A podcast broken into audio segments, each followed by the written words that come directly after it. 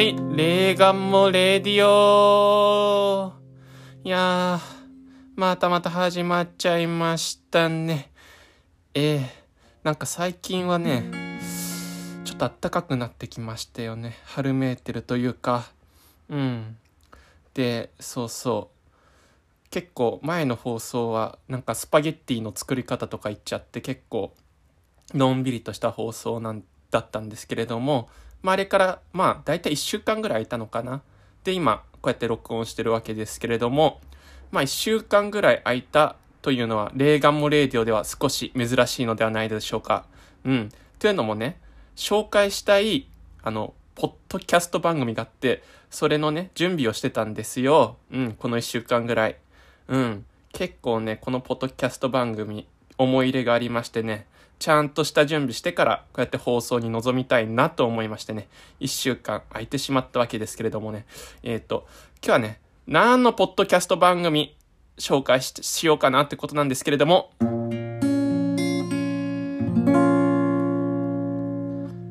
はい、えー、BBC レディオ4ソウルミュージックという番組紹介しますね。え、え、え、え、あの、この番組はですね、まあ、BBC レディオ、あの、公共放送の BBC が運営するレディオ番組の4チャンネルで放送されている番組ですですね、その、えー、ポッドキャストですね、その放送したのを、これ、ポッドキャストにまたね、アーカイブとして残ってるやつなんですね。ええこれ、えー、どういう番組かっていうと、まあ、ある曲について、一つの曲について、えー、その、えー、解説をしたりであったりとか、その曲が生まれたバックグラウンドについてであったりとか、話すんですけれども、えー、またですね、この番組のね、特徴はですね、えその、なんて言うんだろうな、その人この曲を聴いた人々のエピソードも出てくるんですよね。ええ、えー、っとですね、この曲を聴いて、いろいろこう、まつわる、この曲の思い出にまつわるエピソードであったりとか、いろんな人たちが出てきてそれを話して、えー、そのエピソードと絡めつつ音楽の解説もしてくれるという番組なんですね。え、え、え、え。でね、この番組の特徴としてはね、やっぱりね、音楽を聴く喜びをね、芯から感じることができるんですね。えー、そう、なんていうかね、人々のエピソードであったりとか、その音楽にまつわるエピソードであったりとか、えっ、ー、と、その、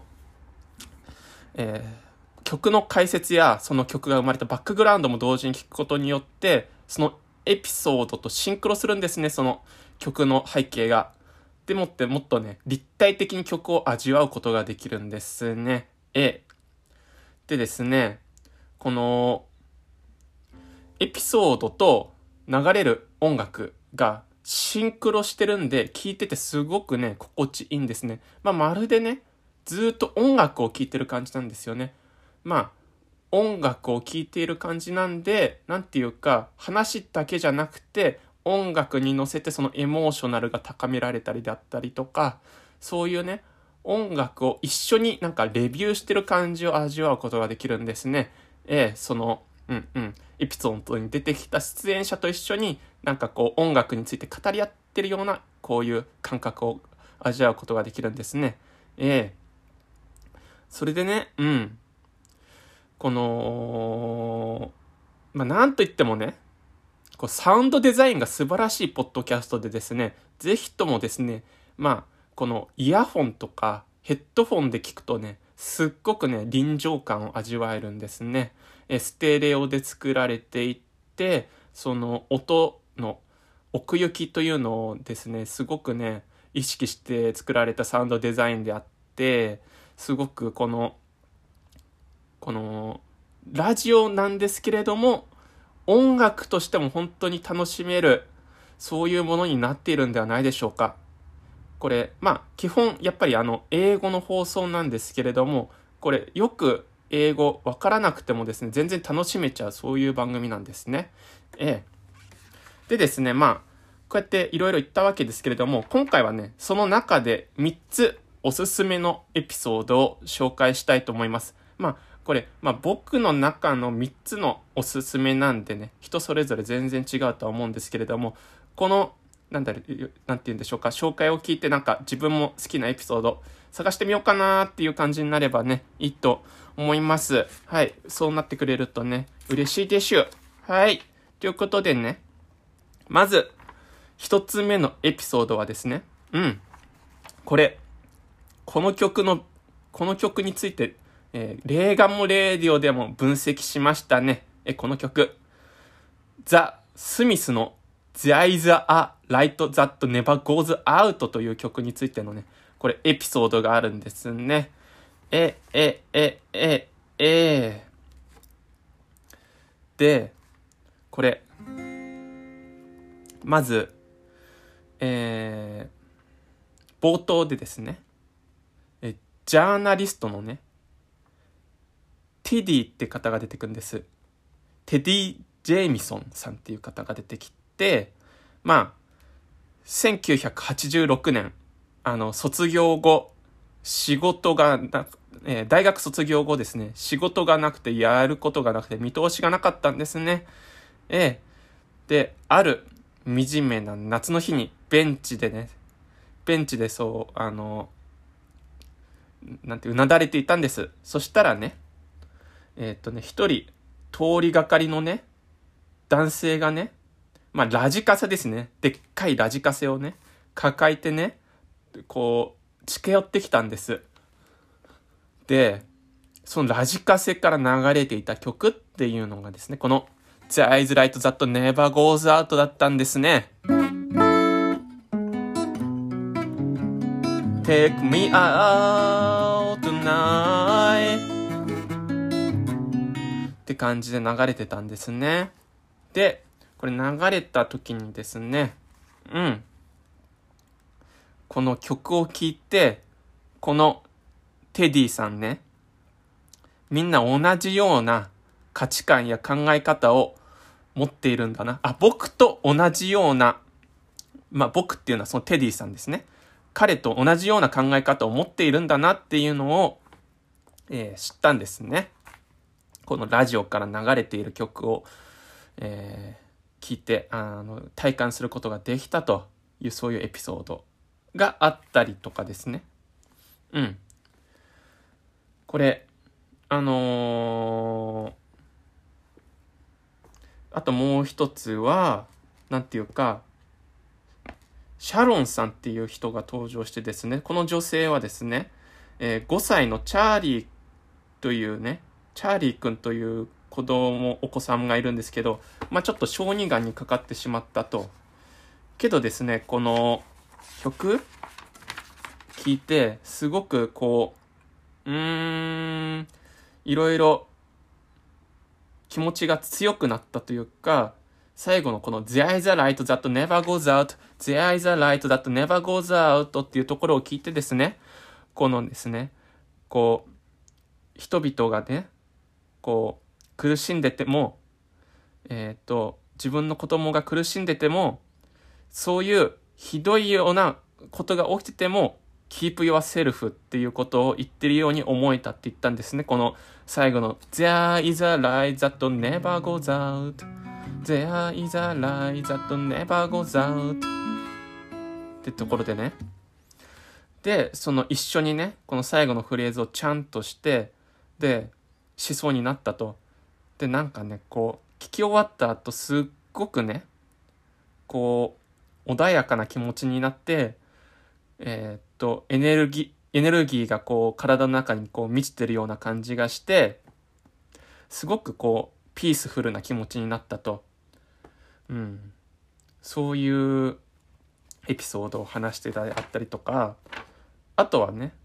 この、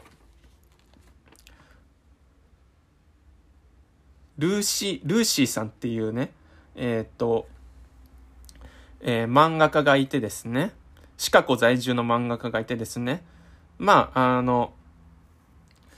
えー、20代の頃ですね、まあ、ネットでボーイフレンドに出会ったと。で、そのボーイフレンドっていうのはすごく、まあ、ナードっていうのは、まあ、オタクですね。オタクなんですけど、とても愛らしかったんだけれども、まあ、えー、彼女は子供が欲しかったけれども、彼は大学院へ行きたかったということで方針が違って別れてしまったと。で、その後ですね、まあ、あの、彼女は、ルーシーさんはニューヨークに移り住んで、あの、いろいろこう、移り住むんですけれども、まだこの彼への思いっていうのは残っていてですね、こう、いろいろ、なんていうか心の中にあったと。まあ、だけどその、元のそのボーイフレンドっていうのはまだ友達の関係にあっていろいろ電話し合ったりだったりとか連絡を取り合ってあったあったりとかいろいろしてたんですと。けど、そのしばらくの後にですね、その彼がニューヨークにやってきた時にですね、ビアガーデンに行こうってことになってですね、まあこれいいのかなって気持ちになっちゃってね、こう、いろいろゴニャゴニャゴニャゴニャってその後なるんですよね。で、この The Eyes Light That Never Goes Out の曲を聴いたエピソードっていうのが絡んでくるのは、その、最初、ボーイフレンドと別れた後で、その、いろいろ、こう、一人部屋の中でね、この曲を聴いてね、なんかすごくね、こう、穏やかな気持ちになったと、確か。うん。この、なんていうか、スミスはなんか、こう別れのシンボルだと、ブレイクアップのシンボルだっていうね、イメージがあったんで聞いたらしいんですけれどもね。で、まあ結構ね、その時はね、こう、そういうね、印象だけでもってスミスを聞いてたんだけれども、その後の彼との関係性の中でね、いろいろこの曲っていうのが、まあ、絡んでくることになるということでね、まあ、その曲にまつわるエピソードをこのルーシーさんっていうのはその後漫画にしたためたんですね。その漫画、題名、The Eyes Light That Never Goes Out っていう題名だった、にしたんですね。ええ、そうそう。この漫画ね、なんかネットでなんか見ることができたんで、ぜひとも見ていただければなと思うんですけれども、まあ多分この漫画、あの、えー、ラジオのね、解説欄のところにリンク貼っておくんで、もしよかったらクリックしてみてください。ということで、うん。で、こういうエピソードえー、がいろいろあって、その中でね、この、えっ、ー、と、ジャーナリストで作家、まあ、スミスの曲についていろいろ書いている作家さんがですね、説明してくれるわけです。この The Eyes Light That Never Goes Out の曲についてね。で、スミスっていうのは、まあ、フェアリーテールだと、まあ、おとぎ話みたいなものなんだというふうに解説するなん解説するんですね。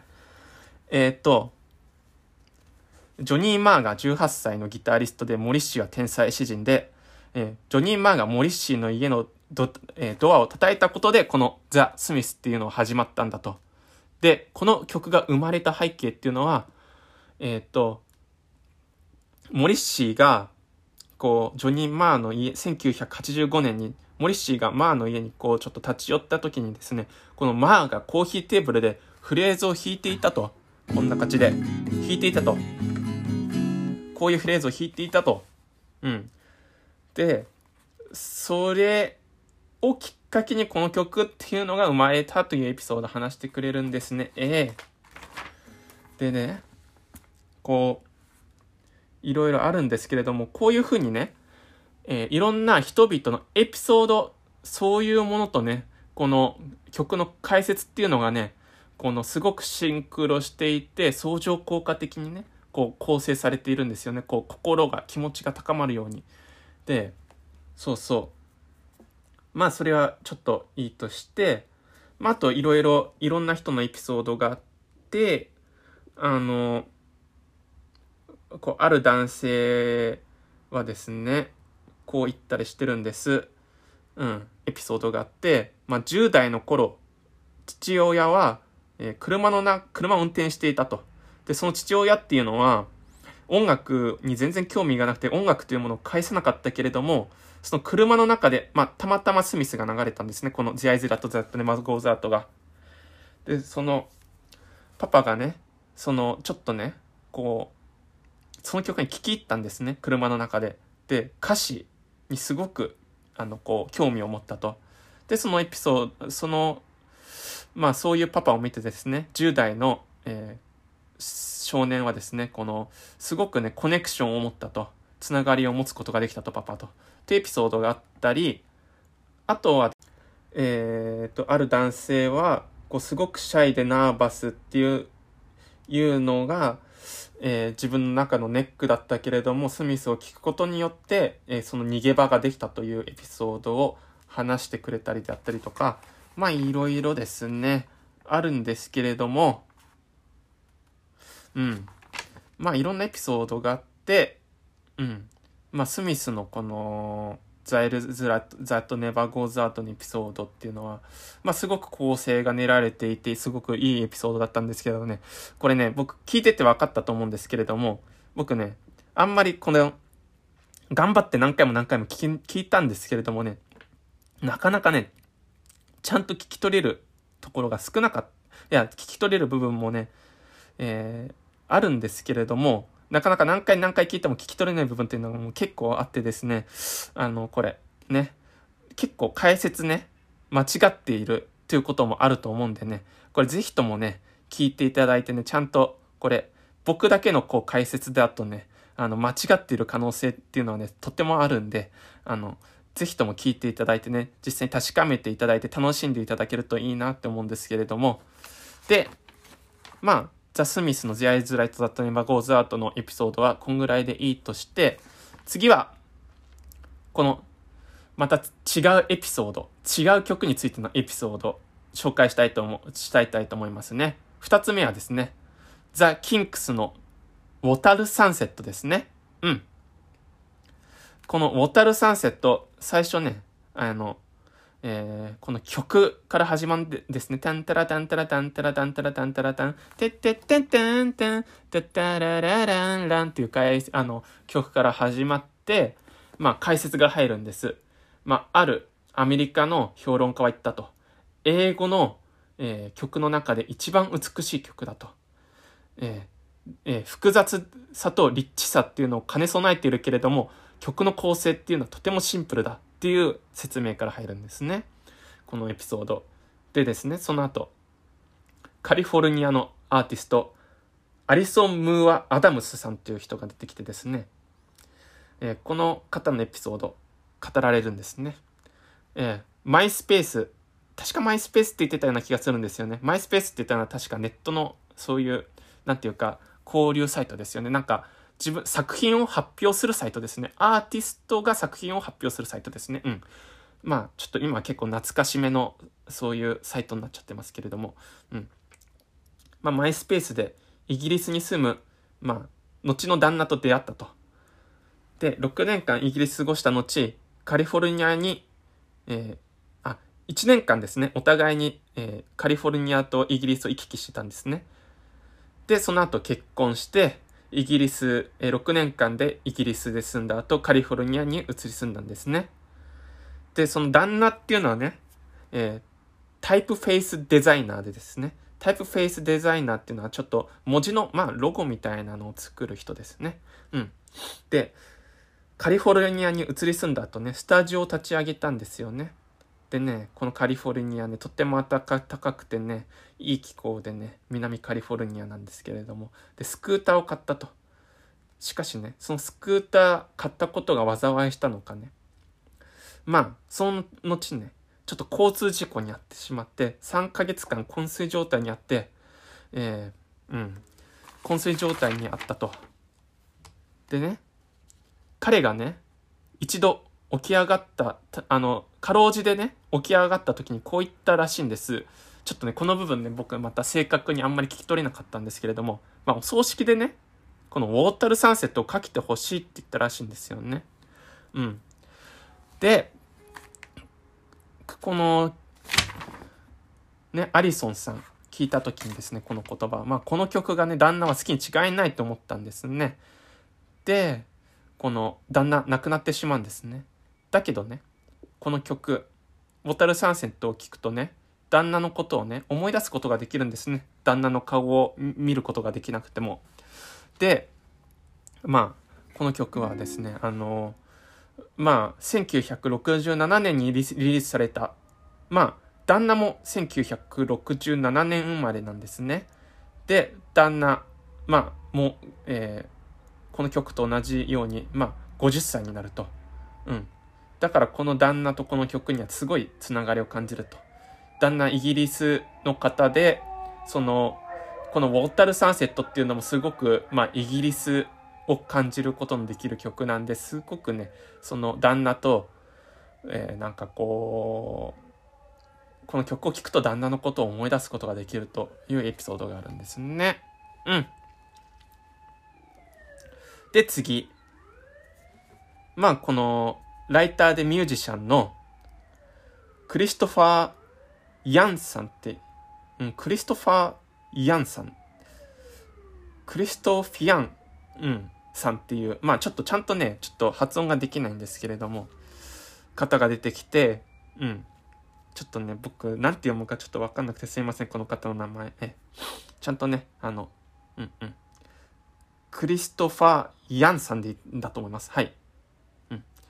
まあ、この方ね、あの、こう、この曲にはすごい、まあ、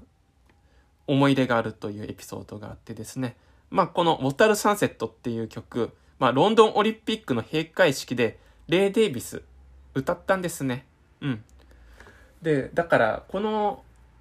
まあ、事実からもわかるようにね、多くの人にとっては、えー、ウォタル・サンセットっていうのは、ちょっと、こうね、うーんとね、このウォタルっていうね、ところ、街、ロンドンのこのウォタルっていうね、ところがね、素晴らしいんだと。えー、ウォタルの夕日っていうのは美しくて素晴らしいっていう風に多くの人は解釈している。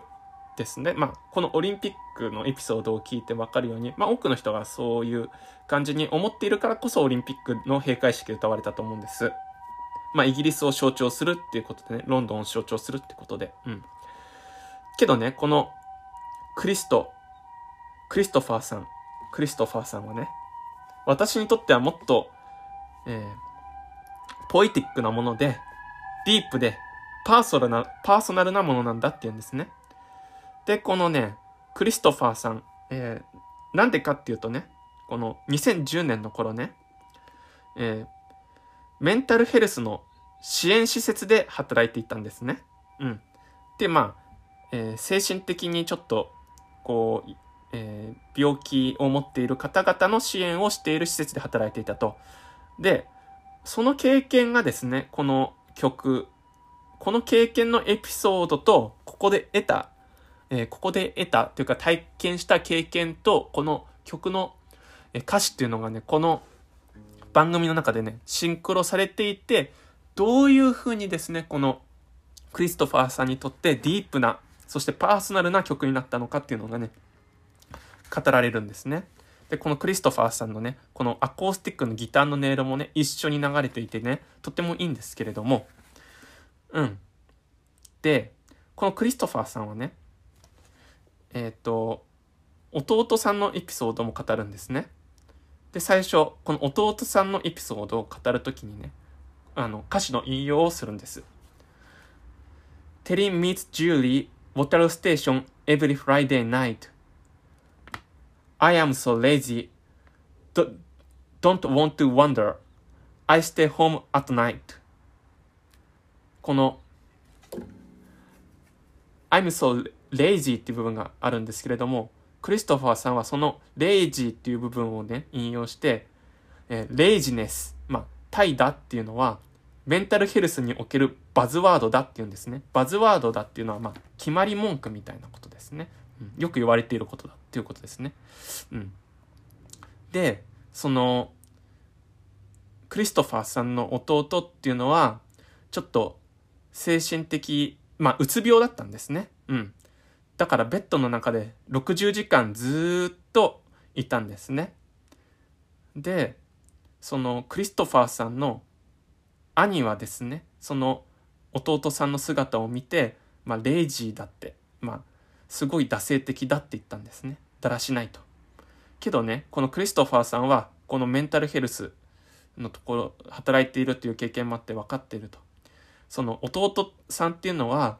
実際は世界と向き合ってもがいているんだと。で、そこでチャレンジングしているんだと。だけど動けないと。で、また歌詞の引用するんです、クリストファーさんは。but,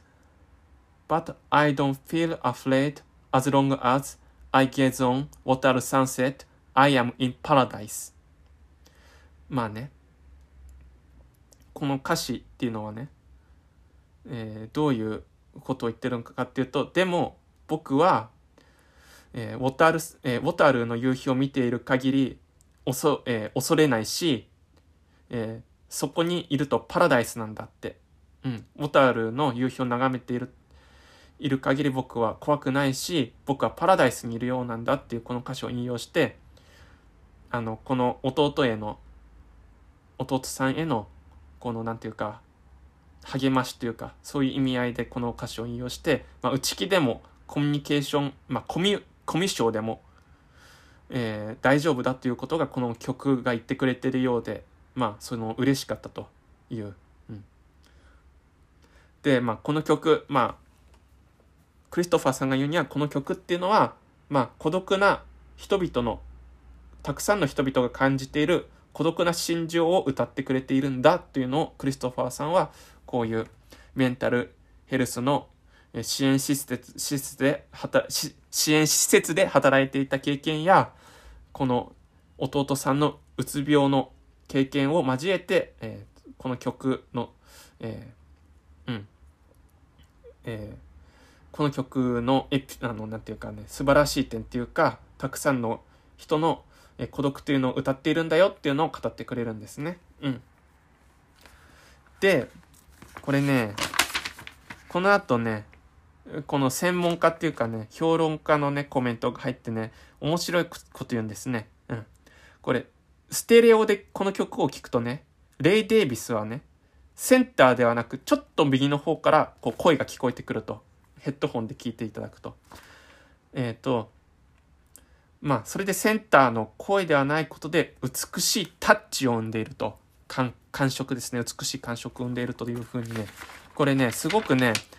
そう、それがね、よーくわかるようにね、これ、サウンドデザインされているね、エピソードでですね、すごくね、この言っていることとね、音楽の特性っていうのがすごくシンクロしていてね、本当にね、まあ音楽を体感できる、そういういいエピソードになっているんですね。うん。で、あとは、えっ、と、これ、どういうエピソードがあるかっていうと、まあ、うん、Facebook でこの曲を通じていろいろな、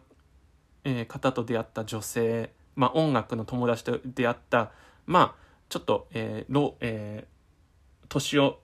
えー、お年寄りの女性のエピソードでがあって、まあ、この女性が言うには音楽は、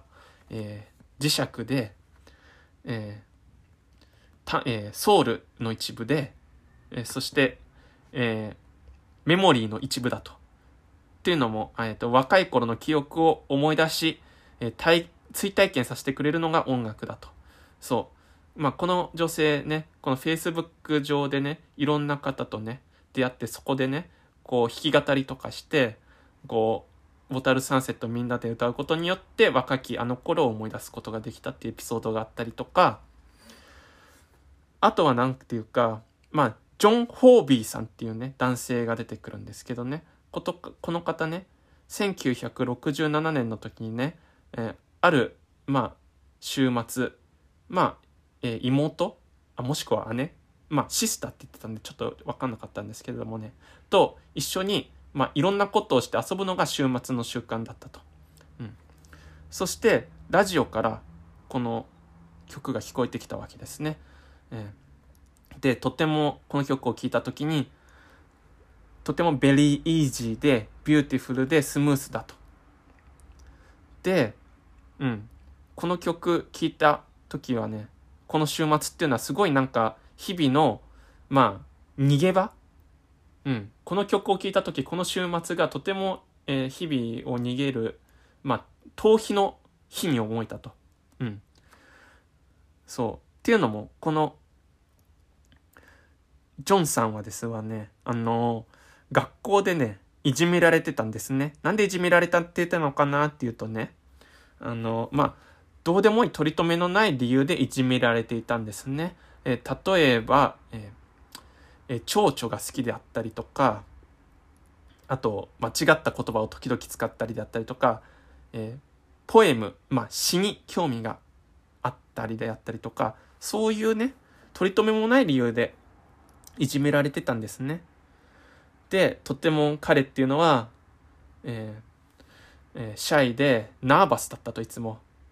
で、そういういじめられていた、この週末、毎週末遊んでいる、まあ、妹とのそういうところがですね、日々、あまあ、彼の楽しみだったんですけれども、とりわけね、このウォタルサンセットを聞いたこの週末っていうのは本当にね、日々からの逃避のように思えたって、日々からの逃避のように思える日だったというエピソードが語られてですね。で、この後ですね、このウォタルサンセットを、えー、作った、書いた人物、まあ、レイ・デイビスっていうのは、デイズって曲を作ったりであったりとか、ビクトリアっていう曲を作った人だっていうことをすぐ後で知ってですね、この、うーん、このジョンさんっていうね、人のもう世界が広がったと。日々のこう、世界が広がって、まあ学校だけじゃなくてこういう音素晴らしい音楽であったりとか、ポエム、詩、歌詞ですね、に触れることによって世界が広がって、ある種、こう、生き延びられることができる、できたと。この、えー、ウォタルサンセットという曲をきっかけに、こう、生き延びる、こう、勇気、勇気を持つことができたと。この曲をきっかけにね。うん。っていうね、エピソードがあったりとか、まあ、あとは、そうですね、この NHS、まあ、あれですね、ナショナルヘルスセンターで、あ、ナショナルヘルスサービスで働く、まあ、看護師さんの女性が出てきて、まあ、ドネーション、まあ、寄付を集めるためにですね、あの、この曲をカバーして、まあ、売った、売って、まあ、寄付を集めたっていうエピソードが出てきたりするんですね。うん。まあ、このエピソードの紹介はだいたいこんぐらいにしとこうかと思うんですけれども、これね、僕がこう語ってちゃね、結構ね、漫然としちゃってね、この、なんていうか聞いててね、こうエモーション、あの、こう、感動っていうのがなかなか伝わりにくいんだとは思うんですけれども、これすごくね、このエピソードもサウンドデザインがよく練られているんですね。で、聞いた後ね、すっごくね、じんわりとね、心地いい、心地いい気持ちになる、そういうエピソードになっていてですね。時々ね、これ、すごいエモーショナル、このエモーショナルなんじゃないかなって、この演出がすごくし、エモーショナルなんじゃないかなって思われる方も少しいるとは思うんですけれども、けど、音楽聴いてる時っていうのは、まあ、エモーショナルになりますよね。この、なんていうか、歌詞と音楽っていうのがリンクして、なんていうか、心の中でこう、心の中ですごくグワグワグワグワっとこう、感情が湧いてきてエモーショナルになって、うん、なんかすごくこう行き過ぎなぐらい感動しちゃうというかエモーションになるっていう体験ができるのが、まあ、音楽であってそういう特質なんでそういう追体験という意味ではですねこのちょっとこのある種、えー、こうトゥーマッチな演出わかんないですけど、えー、っていうのはこの聴いている人の感動っていうかエモーショナルな気持ちっていうのを追体験できるんじゃないか。少し演出がえー、えー、と、なていうか、音楽とのリンクしすぎなんじゃないかって思われる方もいるとは思うんですけど、エピソードと、えー、音楽がリンクしすぎなんじゃないかなって思う方もいるとは思うんですけれども、けどこうやって聞いている本人、聞いている人たちのエモーショナル、感情的なね、高まりっていうのをね、追体験できるっていう意味でね、僕はね、全然これはいいと思いますね。うん。で、次、まあ最後、この3曲目紹介しようと思います。3曲目のエピソード。最後はですね、これ、えー、すき焼きですね。すき焼きソング。まあ、要は、上を向いて歩こうですね。坂本九さんの。まあ、まずね、あの、えー、アメリカに住む日系の方が出てくるんですね。日系の、えー、桃農家さんのですね、人が出てきてですね、えー、この方、えっ、ー、と、子供の頃、10歳の頃ですね、えー、60年代の音楽をかけるね、えー、ラジオからね、上を向いて歩こうっていう曲が聞こえてきたんですね。で、この曲がね、まあ、1日に5回、8回は流れていたと。何回も何回も流れてたんですね。で、すっごく興奮したらしいんですよね。うん。で、みんな、家族みんな、このラジオに集まって聞いていたと。うん。なぜなら、とっても、とってもシュールな経験だったからだって言ってるんですね。うん。で、このおじいさんはですよね、うん。1900年の頃にね、1900年のあたりにね、まあ日本から来たと。で、そして、この彼の両親っていうのは、えー、農家、えー、ファーマー、まあ農家として肉体労働をしていたと。で、まあ、なんとか暮らしてたんですけれども、えー、日本がですね、第二次世界大戦の時に、パールハーバーを攻めた時にですね、まあ、アメリカに住む日本人を、日系の方も含めて、日本人全員が、まあ、敵とみなされてしまったということなんですね。で、そのために、まあ、1万人の、1万人ほどの、まあ、日系アメリカ人は、アリゾナ州の砂漠に送られたと。うん。移動させられたんですね。で、その頃彼の母っていうのは、13歳で、まあ、ハイスクールに入りたてだったと。で、父っていうのは、ハイスクールを卒業したばかりで、職を探していたと。まあ、だからね、そういうことがあって、あもう、アリゾナの砂漠に送られたっていうのはですね、この生活自体をね、まあ、すごく壊す、そういう経験だったんですね。うん。で、すごく苦しかったと。で、1944年頃には、父親はそういう、えー、日系アメリカ人としてアリゾナの方に、まあ、強制的に送られたにもかかわらず、まあ、徴兵されちゃったんですよね。で、この父親は、まあ、アメリカ人って何なんだろうっていう疑問を持たざるを得なくなってしまったんですよね。こういう経験をして。だからこそ、後に、この上を向いて歩こうっていう曲がラジオから流れたっていうのはとてもシュールな体験だったんですよね。だけれどもすっごく興奮したと。えなぜなら、まあ、日本語という言葉は適正用語だったんですね。まあ、敵の言葉だったんですよね。要は、昔は。あの、戦争の頃は。だけれども、60年代、この曲を聴いた時に、もう何回も何回も日本語の曲が流れてると。上を向いて歩こうで。だから、えっ、ー、と、この、えー、エピソードの主人公の、えー、桃農家の方はね、この曲を聴いて、えー、まあ、アメリカに住む、えー、日系アメリカ人でもいいんだと、アメリカに住む日本人でいいんだっていうふうに思えたらしいんですよね。この曲を聴いて。うん。なんかこう、まあ、アメリカにおいて自分は肯定さ、肯定されたんだと思うことができてとても嬉しかったと。うん。だからそんぐらいね、この結構ね、ちゃんと、こう、エピソードがあるんですね、この曲にも。うん。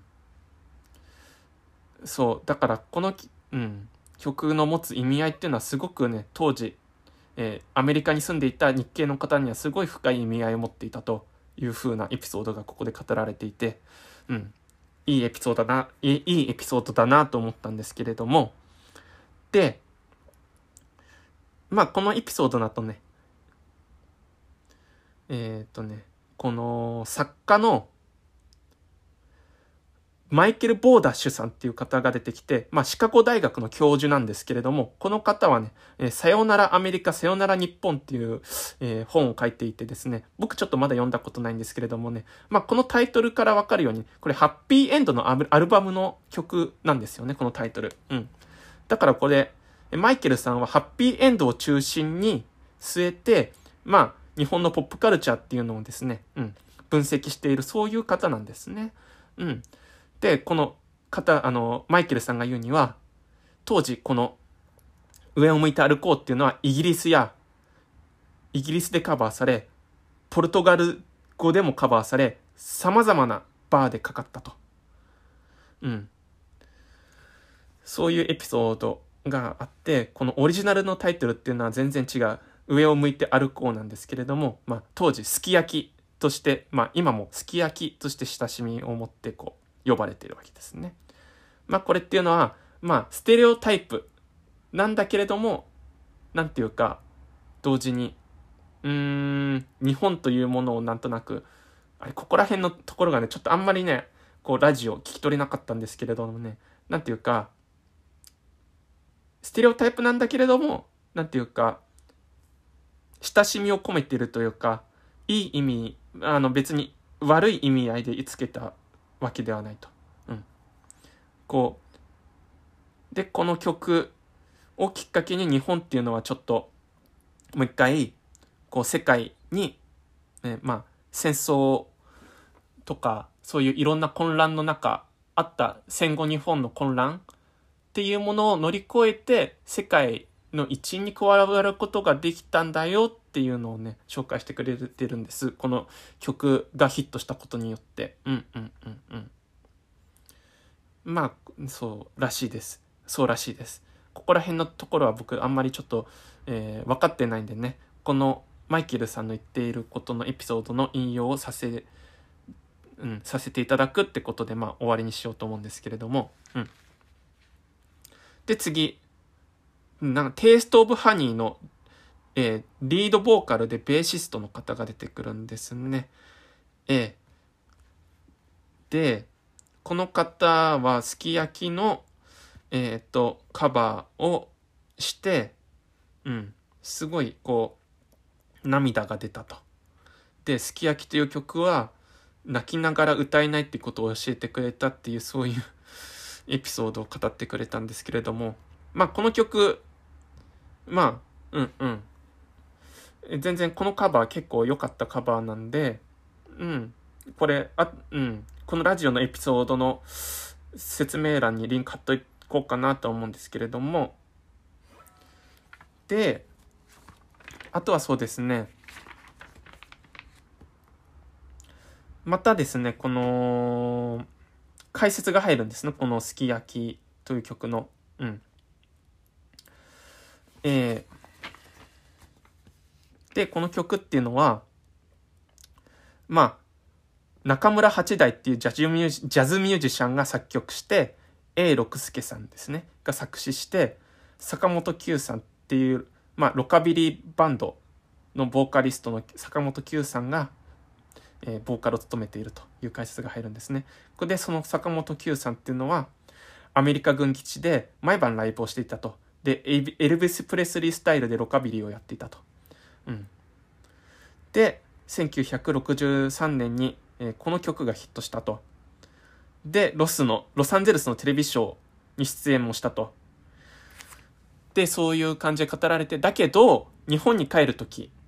ハワイのビーチに立ち寄ったんですね。坂本九さん。だけれども、そのビーチは、カラードは入れないっていうサイン、看板が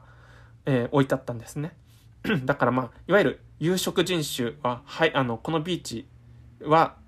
はい、には入れないっていう看板があって、で、その看板を見た時、坂本九さんは、自分っていうのは有色人種なんだっていうのに気づいたというエピソードがあってね、なんとも、これ悲しいというか、当時の差別というものがまだ残っているんだなっていうのを感じさせるようなエピソードが挟まれているんですね。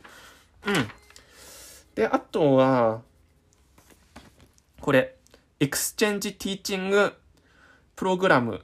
で日本に来た女性っていうのが、えー、エピソードにあって、えっ、と、まあ、あの、なんだっけ、えー、まあ、英語圏のところから来た、あれ、イギリスだっけ？うん、イギリスから来た、まあ、英語圏、あ、ちょっとここら辺わかんなくなっちゃったんですけれども、から来た女性があって、まあ、東京に来た時とても魅力的だったけれども、とても、まあ、疲れさせるとか、ヘトヘトにさせるようなそういう街だったと。で、この、上を向いて歩こうっていうのは、えっ、ー、と、同僚との宴会やカラオケでよく歌われていたと。で、この女性は、まあ日本で後の旦那と出会うわけですね。で、デートをして、いろんなところを、をアドベンチャーしたと。日本中を。うん、旦那と、も、あの、この彼氏と一緒に。で、その後、婚約して結婚したと。で、結婚した時ね、結婚した後にね、この母親に伝えたらしいんですよね。あの、結婚したと。まあ、婚約するじゃなくて結婚した後に母親にこの彼と結婚したってことを、えー、母親に伝えて、まあ、母親は驚いたけれども、とっても嬉しがったと。で、ウェディングパーティーリストに、このリストの曲に、この上を向いて歩こうが加わっていって、まあ、この曲っていうのはこの、えー、日本での、えー、ヒストリー、まあ、自分の人生の中のヒストリーの中の、まあ、一部の曲になったというエピソードが、えー、まあこういうなんか嬉しいハッピーなエピソードがあると同時にですね、ちょっと2つほどね、深刻なエピソードが、えー後半語られるんですね。まあ、一つは宇都宮真紀さん、えーえ宇都宮正美さんっていう方が出てきてですね、この人、東北の方でニコの、えー、ニコという楽器を演奏している方なんですけれども、まあ、ニコっていうのはチャイニーズバイオリンって呼ばれている弦楽器なんですけれども、まあ、この方はですね、この、まあ、津波の被害に遭ったんですね。2011年の頃。だけれども生き延びたと。で、なんとかしなくちゃいけないと。で、なんとかしなくちゃいけないと思って、海辺の、まあ、その、いろいろ、こう、復興コンサートの時に、この、津波が起きた、かつて津波の起きた海で、えっ、と、浜、海辺の前でですね、この、えーチャイニーズバイオリンで持ってですね、上を向いて歩こうっていう曲をね、演奏したんだというエピソードがとても語られていてですね、うん。語られたりとかですね。あと、1985年にですね、この坂本九さんはですわね、あの、えー日本航空123便墜落事故に巻き込まれてしまうんですね。うん。まあ、えー飛行機事故に遭って亡くなってしまうんですよね。1985年の頃。うん。で、その、同じ飛行機に乗っていた父親を持つバイオリニストの女性が出てくるんですよね。すえー出演してエピソードを語るんですよね。えーダイアナ・ユカワさんって方なんですけれども、この方はですね、父親がイギリスの方で、あ、違う、ごめんなさい。えー父親が、ね、日本の方で、母親がイギリスの方らしいんですけれども、まあ、1985年の頃、まだ、この、えー湯川さんはですわね、あの、母親のね、えーお腹の中にいたんですね。8ヶ月頃の母親のお腹の中に。で、その、湯川さんの姉は、えーえーお母さんと一緒にテレビを見てたと。で、ブレイキングニュースで、この、こうえー飛行機事故が放映されたと。で、えー妹、えー姉はですわね、えーパパは、えーこの飛行機に乗ってたのって無邪気にね、あの、質問するんですけれども、まあ、子供だったんで、うん、その飛行機の写真を見てそう言ったんですけれども、えこの母親は、えーパパはもっと小さい飛行機に乗ってるからきっと大丈夫よ言ってたんですよ。うん。ちっちゃい飛行機に乗ってるから、こういう大きい飛行機じゃなくてちっちゃい飛行機に乗ってるはずだから大丈夫よって言ってたんですけれども、まあテレビでですね、その、湯川さんの父親の名前が出てきちゃったんですね。で、そこから湯川さんの母親はショックを受けて彼彼女の人生が変わってしまったと。で、だけど、この、まあ、後に湯川さんが生まれるわけですけれども、まあ、湯川さんは、この父親の存在っていうのを知らずに、えー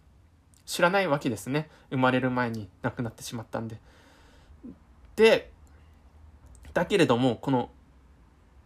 坂本九さんが一緒にこの飛行機の中に乗っていたと。で、このすき焼きという曲は、九さんが歌ったすき焼きという曲は、その父、父親とのつながりを感じられる曲で、事故で亡くなった人へのリスペクトを払うことができる曲でもあるというふうに語るんですね。うん。で、だから、ある夏の8月の日にですね、まあ、この交通事故の山の現場の中でね、ですね、えライブコンサート開いたと、バイオリンの。で、とってもこう雨が降ってて、もうできないんじゃないかなって思ったんですけど、まあ、日その後日が出てきて演奏ができたと。で、とってもエモーショナルな気持ちになったと。で、うん、そういうエピソードを踏まえつつ、父親の思い出っていうのをポジティブにしたい。この曲のようにってね。この曲の歌詞っていうのがね、まあ、いわゆる、こう、何があっても、えっ、と、乗り越えられるし、ポジティブでいられるし、上を向いている必要が、上を向いている必要があるんだよっていう曲で、この曲のように、え父親の思い出っていうのもポジティブなものにしたいんだっていうことが語られるんですね。で、このバイオリンのカバーで、このすき焼きのエピソードが終わるわけですね。いやー、まあ、おすすめの3つのエピソード語ったわけなんですけれどもね。で、このエピソード、語って、語ったわけですけれども、まあ最終的にね、このソウルミュージックっていうね、BBC レディオ4の番組がね、何がね、いいかっていうことを言いたいんですけれども、まあ、どのエピソードもですね、深く音楽というものがね、その人の人生に与えてきたものっていうのがね、語られてるんですね、どのエピソードでも。うん。だからその音楽とその人の人生のつながりっていうのをね、この、なんていうかね、まあよく日本で音楽の力とか言われることあると思うんですけれども、まあそういうね、安っぽいね、ワードを、安っぽいね、音楽の力みたいな言葉を使わずとも、この音楽とその人の音楽との人生の関わりっていうのをね、語られることによってね、そのね、音楽の力とかっていう言葉を使わずとも、音楽の持つ、そういう機能っていうか、魅力っていうか、そういうものをね、味わうことができて、本当にね、えー、音楽を聴くことの意味であったりとか、その喜びであったりとか、その音楽の持つ社会的機能であったりとか、その記憶としての音楽であったりとか、その、ある体験の追体験ができる音楽っていうものの機能っていうのをね、このエピソードを通してね、このね、知ることができるんですね。体験することができるんですね。ええ。ええ。で、そう。だから、この、えー、BBC レディオ4のソウルミュージックは素晴らしいんだなーっていう風にね、僕はね、思うわけです。うん。いやー、結構ね、今日はね、今回のエピソード、結構ね、練りに練ったはずなんですけれどね、これ結構ね、漫然としちゃったなっていう感じはあるんですけれどもね、まあ、とりあえずね、だけどね、素晴らしいね、番組であることは間違いないんで、皆さんね、この番組のエピソードちゃんと